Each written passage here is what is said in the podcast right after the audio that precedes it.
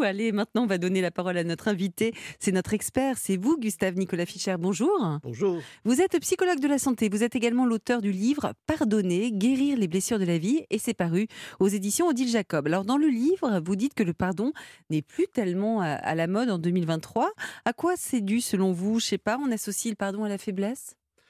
Pas forcément. Le pardon est lié à toute une culture actuelle qui montre qu'il est bon de ne pas pardonner. Ah C'est-à-dire, c'est tout à fait l'inverse euh, de l'approche que j'ai développée. Et en fait, cette culture euh, du non-pardon, à mon sens, est liée essentiellement à toutes les violences qui nous submergent au quotidien ou qui sont extrêmes et euh, qui rendent impossible un regard ou une percée par rapport à ce qu'est effectivement le pardon. Oui, La question du pardon euh, n'est pas d'actualité, si vous voulez, dans le sens où on ne sait plus très bien ce que ça mmh. veut dire mmh pardonner. Et donc, dans cette condition, euh, j'ai découvert dans mon expérience, notamment nord-américaine, que ça fait depuis 30 ans euh, qu'il existe aux États-Unis une psychologie du pardon. Donc, dans les universités, etc. Et donc, je me suis intéressé effectivement à regarder ça, sachant qu'en France, le pardon au niveau de la psycho est mmh. inexistant du point de vue des thérapies. Mmh. Donc ma question, c'est effectivement, qu'est-ce que ça veut dire pardonner et pourquoi c'est important? Et est-ce qu'on n'a pas tendance justement à éluder cette question du, pardon? Parce que finalement c'est plus simple hein, parfois de se dire bon ben ça c'est impardonnable, euh, ça jamais je pourrais euh, revenir en arrière. On se dit qu'on pourra jamais pardonner puis comme ça paf on passe à autre chose quoi. C'est exactement la question qui m'a retenu dans les entretiens, les témoignages que j'ai recueillis depuis à peu près 25 ans. Et euh, donc c'est quoi les témoignages sur lesquels j'ai travaillé? C'est des personnes qui ont été vraiment impactées dans leur vie c'est-à-dire qui portent en elles de grosses blessures, qui ont mmh donc été blessées. Alors qu'est-ce qu'une blessure psychique? C'est le fait qu'on a été quelque part détruit dans son mmh intimité. Mmh Et donc la question, euh, c'est qu'est-ce qu'on fait avec ça?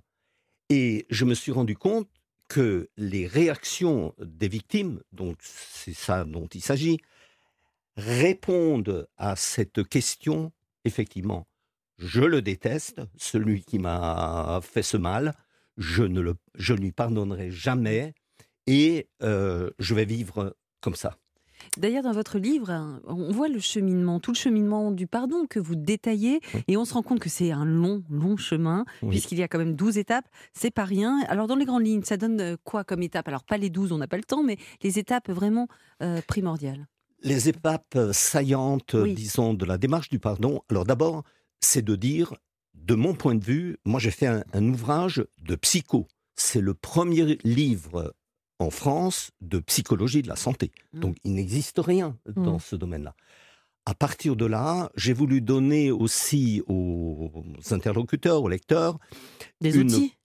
Des outils, hein, Oui, mmh. c'est ça. Mais aussi une compréhension. C'est-à-dire pas seulement de dire, OK, voilà ce que je vais faire et puis ça suffira, le pardon est un chemin de transformation par rapport à ce qui nous a blessés. Et donc, le but, c'est que le pardon est une ressource thérapeutique pour transformer ce bagage euh, de malheur mmh. qu'on porte en soi pour effectivement se libérer. Mmh le pardon est, libérateur, une libération. oui, mmh. pardonner, c'est se libérer soi-même? Ah, mais c'est se libérer de, du poids du poids euh, qui nous a marqué et qui nous marque toujours à vie par rapport à la destruction qui s'est opérée. Qu'est-ce qu'une blessure psychique? Une blessure psychique, c'est une destruction psychique. Mmh. C'est-à-dire ce que mon collègue euh, euh, Louis Croc, là, qui était psychiatre des armées, appelait, il a dit, une blessure psychique, quelqu'un qui est blessé psychiquement, il porte la mort en mmh. soi. C'est une mort psychique. Donc, et donc, on n'arrive plus à vivre donc, qu'est-ce qui est détruit Par exemple, j'ai beaucoup accompagné les personnes qui ont été violées, notamment. Le viol, c'est plus que l'impact physiologique, c'est qu'on est détruit dans sa vie, c'est-à-dire une vie de femme qui doit porter la vie, qui doit faire la vie, qui doit la construire, ça c'est Mhm. par terre. Mhm. Oui, et donc c'est beaucoup plus que simplement un impact euh, voilà, matériel. Hmm, Bon, c'était une petite intro. On va, on va évidemment véhiculer la vie ce matin dans cette Et- émission. On va poursuivre dans quelques minutes cet éclairage sur le pardon. Mais qu'est-ce qui guérit vraiment quand on a été gravement offensé, meurtri ou même trahi? Pour en savoir plus, restez bien à l'écoute d'Europe 1. Europe 1, bien fait pour vous. Mélanie Gomez, Julia Vignali. Vous écoutez Europe 1 et ce matin, on vous aide à cheminer le plus paisiblement possible, mais toujours sans trébucher sur la voie du pardon. Savez-vous pardonner, vous qui nous écoutez On vous propose de faire le point grâce à notre invité, Gustave Nicolas Fischer, psychologue de la santé et l'auteur du livre Pardonner, guérir les blessures de la vie, et c'est paru aux éditions Odile Jacob. Alors, première question, pourquoi parfois c'est si difficile de pardonner? Je sais pas, c'est une question d'ego avant tout? Pas forcément. La question du pardon, elle se greffe sur une réalité euh, traumatique. C'est que ce qui nous a blessés s'inscrit dans notre intimité vis-à-vis et par rapport à la relation du mal qu'on porte en soi par une sorte de transformation de nos émotions intérieures qui est la haine.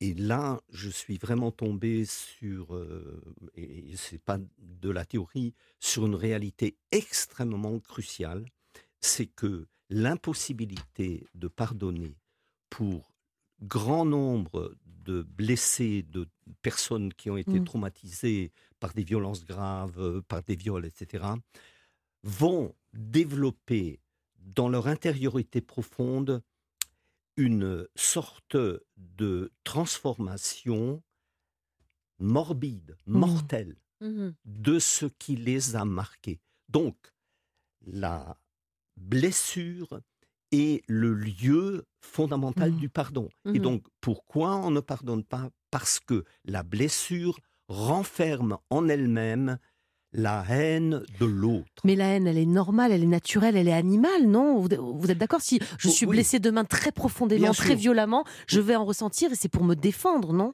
Et ça, c'est sain, enfin, c'est ce normal. contexte- oui, alors. Au départ, avez- en tout cas. Vous avez raison. Mm. Dans ce contexte-là, il y a la haine, mais ce que j'ai constaté dans cette caractéristique particulière des blessures psychiques, c'est que la haine, d'abord, mais comme dans toutes les autres situations, c'est Mm. l'opposé de l'amour. Oui. Bon. Donc, nous sommes dans un contexte émotionnel extrêmement fort. C'est-à-dire que les personnes qui n'arrivent plus à pardonner et qui sont marquées par la haine portent en elles non pas seulement la haine, mais l'incapacité d'aimer Mm. et de s'aimer et d'aimer la vie.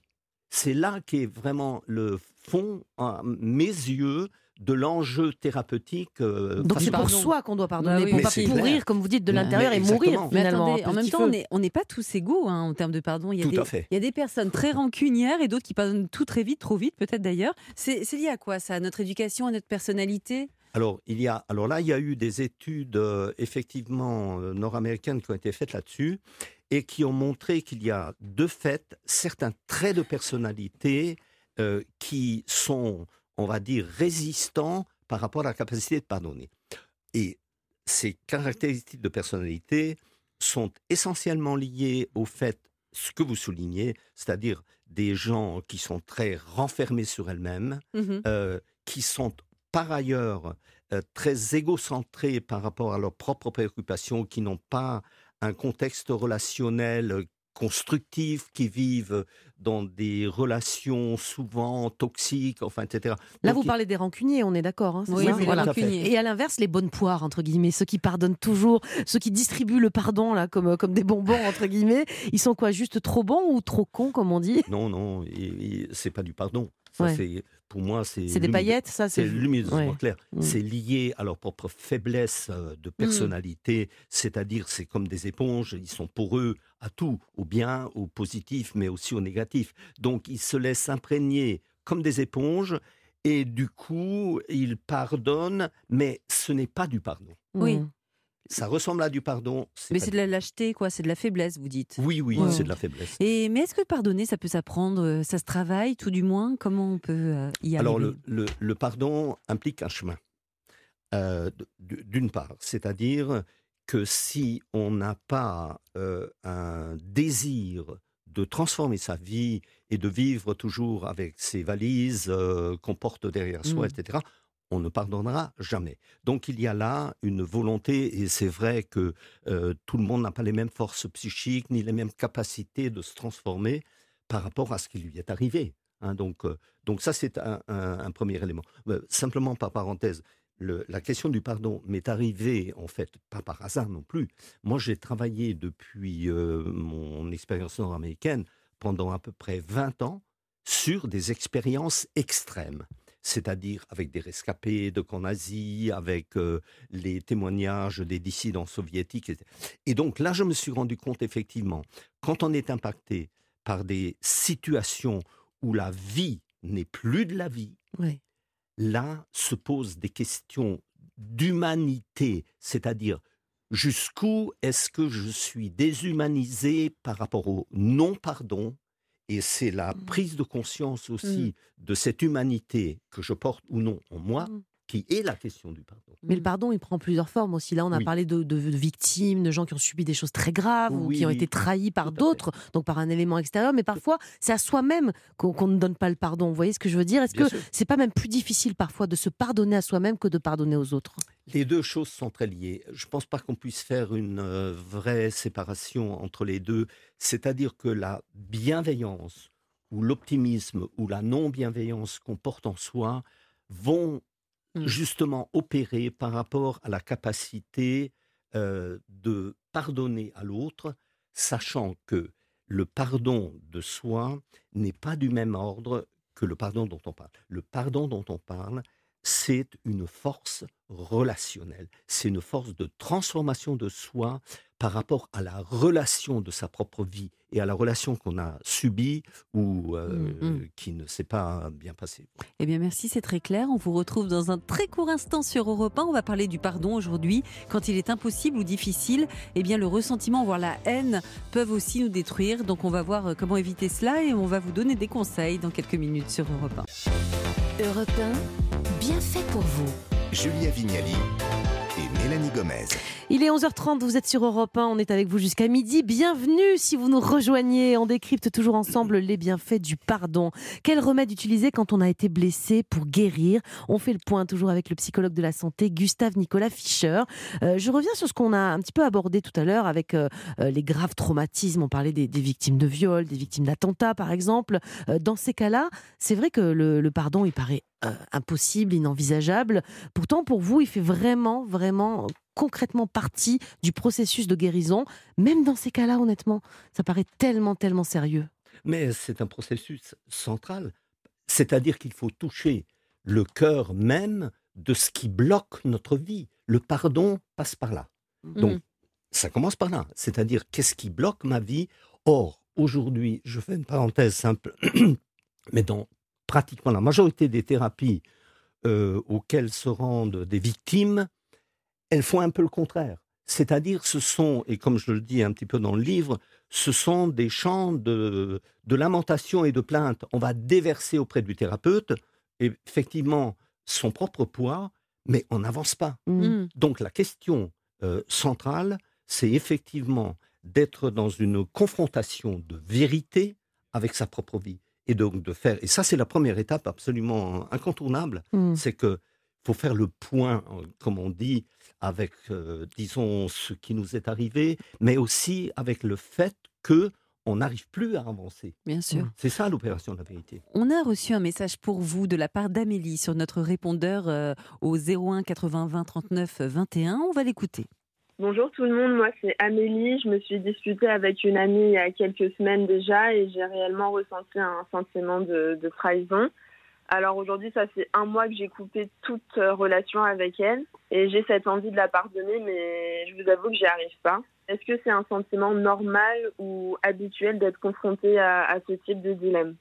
Alors, si on n'arrive pas à pardonner à une amie, comme euh, c'est le cas pour Amélie, est-ce que c'est en fait qu'on n'est pas complètement guéri, on n'a pas surmonté intégralement l'épreuve qu'on a traversée?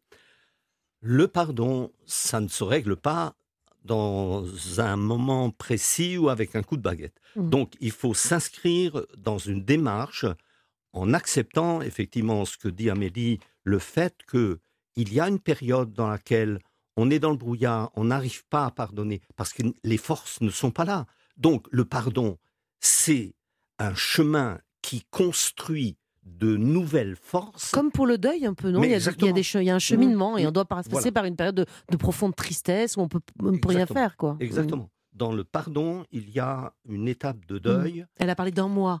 Mais Oh, oui, il n'y a pas de durée, non J'imagine ça peut durer un an, non Je sais pas. Mais ça, c'est le temps Mm. qu'elle se fixe Mm. pour que les choses se transforment. C'est elle qui est responsable de son chemin. Mais est-ce qu'il faut, pour pardonner, là, elle parlait d'une amie donc avec qui elle est, elle est, elle est fâchée et qu'elle n'arrive pas à pardonner, est-ce qu'il faut nécessairement que la personne qui nous a blessés ben, ait verbalisé justement euh, euh, je, m'excuse, pardonne-moi? Est-ce qu'il est qu'il y a besoin d'avoir des mots pour pardonner? Non. Des échanges de mots, Alors, je veux dire. Je suis assez radical sur cette question en ayant examiné et suivi notamment euh, des, les- des, des démarches au niveau de la justice et où effectivement les victimes attendent que... Au procès, que, la, que, la- que le coupable Voilà, qu'on demande pardon. pardon, ouais. qu'on demande pardon. Or, dans un certain nombre de cas, ça n'existe pas. Mm. Or, en fait, on est, du point de vue psychologique, on est sur deux routes différentes. Mm.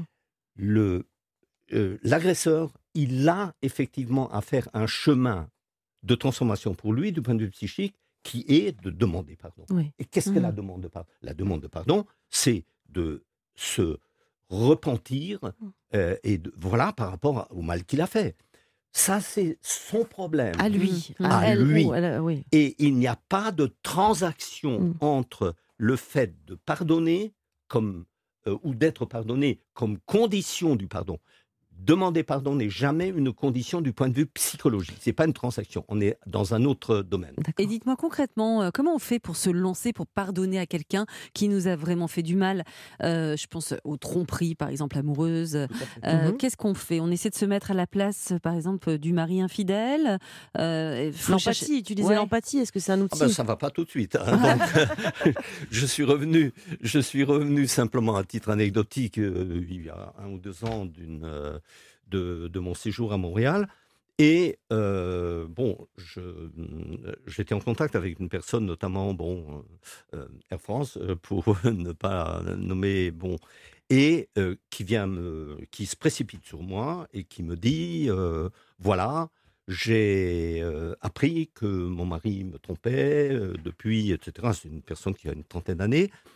Et j'ai dit, mais comment vous avez fait? Ben, j'ai regardé son smartphone et puis j'ai découvert. Bon, etc. Classique. Voilà. Et bon, alors, qu'est-ce que je fais, etc., etc. Mais euh, donc, euh, elle voulait partir euh, immédiatement. Et je lui ai conseillé à peu près le contraire, c'est-à-dire ne pas bouger et faire son propre chemin par rapport à ce qu'elle a à mettre maintenant comme distance, et notamment par rapport à l'enjeu fondamental, c'est la vérité Mm. Mhm. c'est la vérité de leur amour, c'est la vérité de leur relation. Qu'est-ce qui se passe à ce niveau-là? Pourquoi il a fait ça? Donc, il y a tout un travail, euh, je veux dire, qui est vraiment central et préalable, qu'implique le pardon. Le pardon, c'est pas quelque chose qui s'agite euh, en tant que tel comme un acte isolé.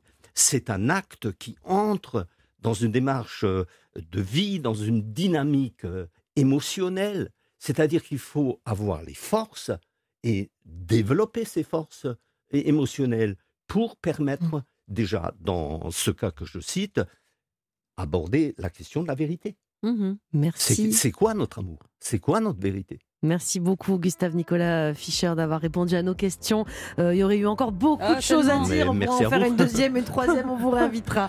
Pour en savoir plus, en tout cas, je rappelle votre livre sur ce sujet Pardonner, guérir les blessures de la vie, paru aux éditions Odile Jacob. On va changer de sujet à présent, Julia. Mais oui, on va accueillir les bienfaiteurs d'Europe 1. Benjamin Lévesque, notre journaliste beauté, va nous dévoiler quelles seront les tendances coiffure cet été pour les hommes, les femmes et même les enfants. Et puis avec Jérémy Combe, notre spécialiste des bonnes manières, on va tourner encore un peu autour de ce sujet du pardon, puisqu'il va nous rappeler comment se comporter quand on est en retard. C'est vrai que ça peut être utile. Alors à tout de suite sur Europe 1.